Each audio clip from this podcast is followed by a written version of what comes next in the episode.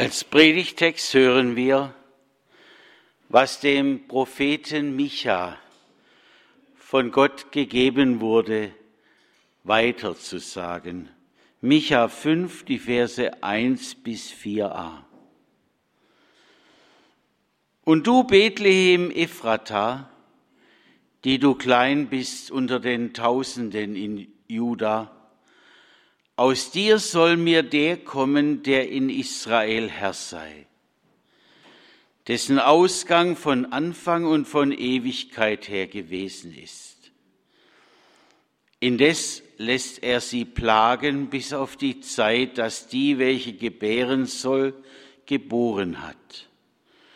Da wird dann der Rest seiner Brüder wiederkommen zu den Israeliten. Er aber wird auftreten und sie weiden in der Kraft des Herrn und in der Hoheit des Namens des Herrn, seines Gottes.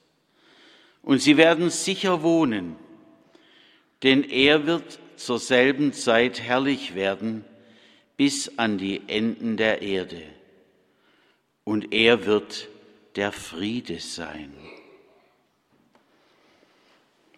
Danke, Herr für all das, was wir hier erfahren und wissen dürfen. Amen.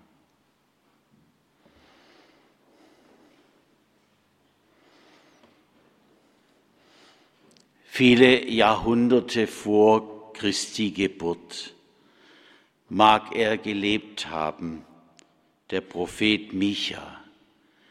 Irgendwo habe ich gelesen, es seien 700 Jahre gewesen.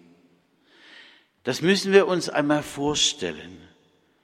Es ist, wie wenn heute einer zielgenau vorhersagen würde, was im Jahr 2700 passieren wird.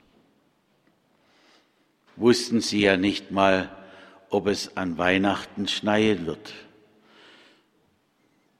Vor wenigen Tagen. Micha sagt, und du Bethlehem, Ephrata, die du klein bist unter den Tausenden in Juda. Aus dir soll mir der kommen, der in Israel Herr sei, dessen Ausgang von Anfang und von Ewigkeit her gewesen ist. Einen kleinen Ort greift der Prophet heraus. Gut, einstmals soll Rahel, die geliebte Frau des Jakob, dort begraben worden sein. Und David wurde hier geboren, ist hier aufgewachsen. Aber das war alles Schnee von gestern.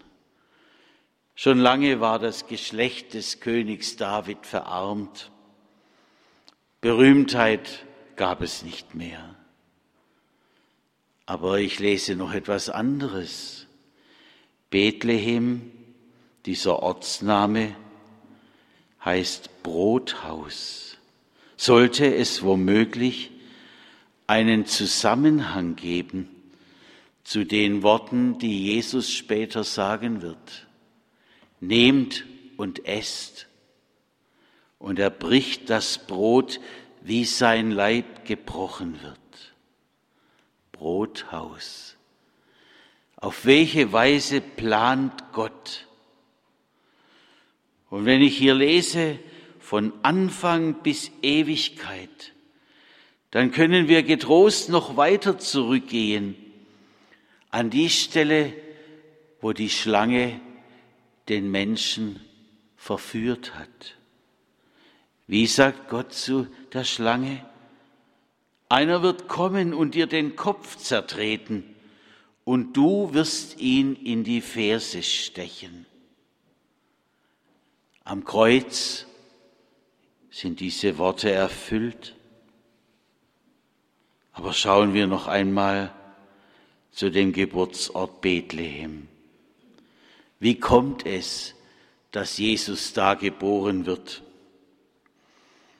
Der römische Kaiser Augustus und der weiß ja nun wirklich nichts von den Aussagen des Micha in dem kleinen Israel, einem winzigen Teil seines Riesenreiches.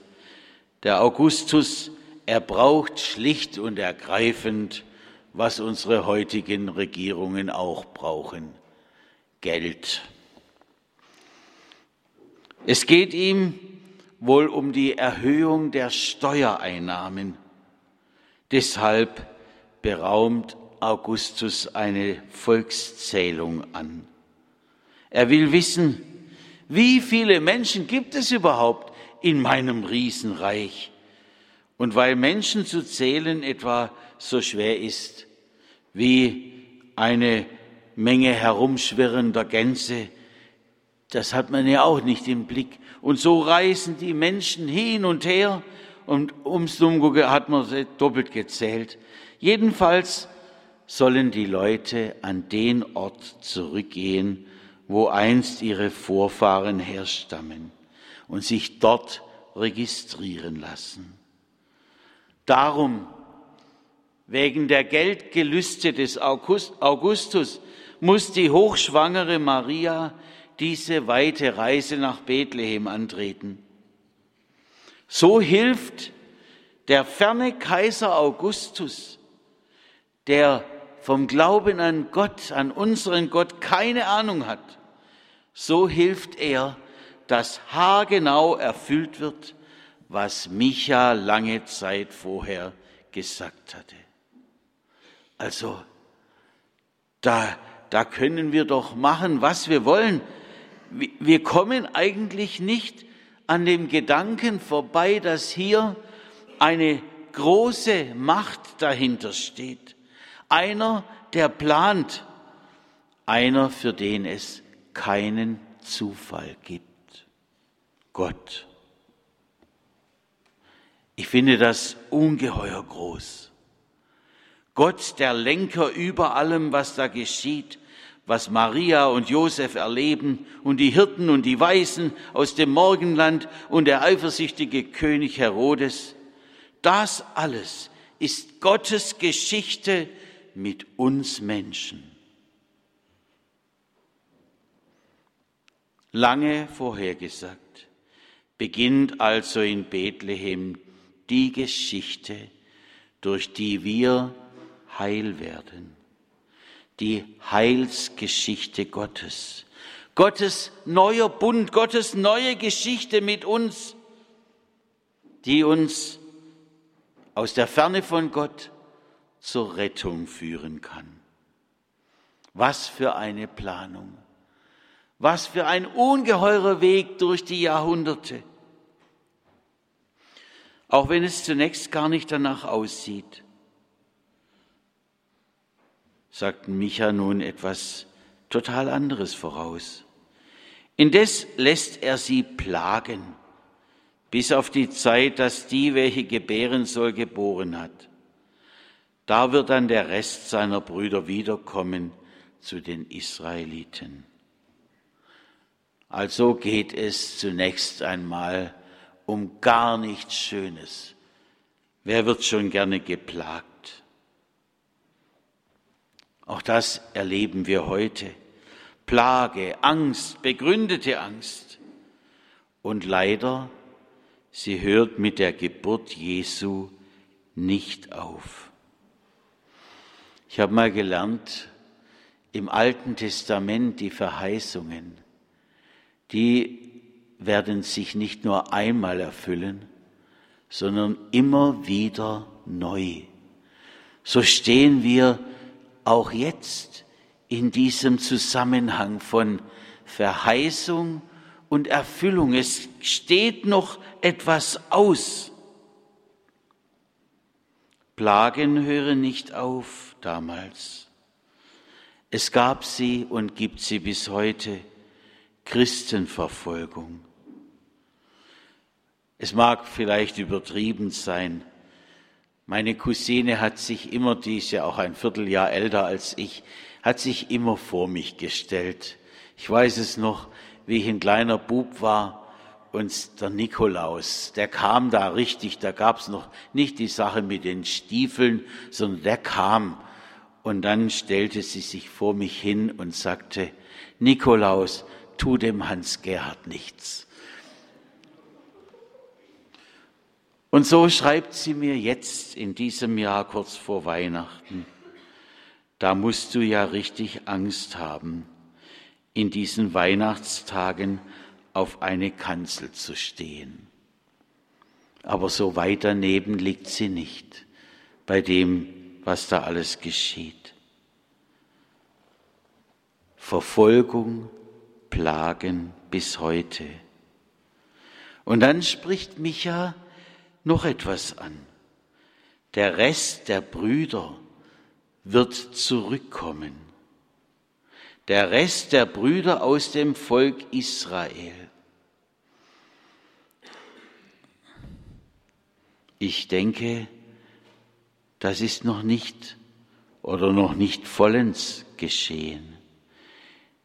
Die Brüder Israel durften zwar heimkehren aus der Verbannung, sie durften auch im vergangenen Jahrhundert wieder in ihr Land zurückkommen, aber zu dem Herrn der Herren kommen die meisten noch nicht zurück. Das macht Paulus so große Not. Und er sagt, erst muss das Evangelium allen verkündigt werden. Und dann wird auch Israel zu ihm kommen. Meint Micha das schon? Dann wären wir nur auf einer Zwischenstation mit Weihnachten. Aber immerhin, diese Station gibt es. Der Herr ist angekommen, der Retter ist angekommen auf dieser Welt. Und doch gerade wenn wir den nächsten Abschnitt hören, merken wir, da steht noch etwas aus. Micha schreibt, er aber wird auftreten und sie weiden in der Kraft des Herrn und in der Hoheit des Namens des Herrn seines Gottes. Und sie werden sicher wohnen denn er wird zur selben Zeit herrlich werden bis an die Enden der Erde. Und es wird, und er wird der Friede sein. Friede. Heute noch eine Utopie. Vor dem Ersten Weltkrieg, da dachten viele Christen, Jetzt ist dann das Friedensreich des Herrn erreicht. Und dann sind Menschen übereinander hergefallen, wie man sich's vorher nicht vorstellen konnte. Und als die beiden deutschen Staaten wieder zur Einheit finden durften, auch da sagten viele, jetzt ist der Friede angebrochen. Wir sind dem Frieden ein Stück näher. Wenn man zurückschaut, dann weiß man, die Gräben zwischen Menschen wurden oft noch tiefer. Das Grausame, der Hass, das Gegeneinander von Völkern, es ist immer noch da. Aber diese Verheißung gilt. Er wird sein Friedensreich ausbreiten. Es steht also noch etwas ganz Großes aus. Vorhin haben wir gesagt, gemeinsam, von dort wird er wiederkommen, zu richten die Lebenden und die Toten. Und in der Bibel steht, wer an ihn glaubt, der wird leben. Leben dürfen wir sagen, in seinem Reich. Und bis das vollendet wird, steht noch Großes aus. Und trotzdem, wir dürfen uns freuen über den ersten Schritt. Es ist Weihnachten geworden. Christ, der Retter, ist da. Ich habe erst vor kurzem in irgendeiner Sendung gehört, wie Deutsche und ich glaube Engländer im Krieg waren. Und dann haben die einen angefangen, an Weihnachten ein Lied zu singen. Und die anderen im Lager daneben, die fingen an mit einzustimmen. Friede mitten im Hass. Menschen können einander die Hände reichen. Menschen finden einen Weg zueinander. Das Licht des Friedens von Bethlehem, das wir gestern mitnehmen durften aus dieser Kirche, all das sind Zeichen, dass dieses Wort erfüllt wird. Er wird der Friede sein. Gott hat seine Geschichte angefangen mit uns. Und ihr Lieben, er hat noch viel vor mit uns. Und darauf dürfen wir uns freuen. Amen.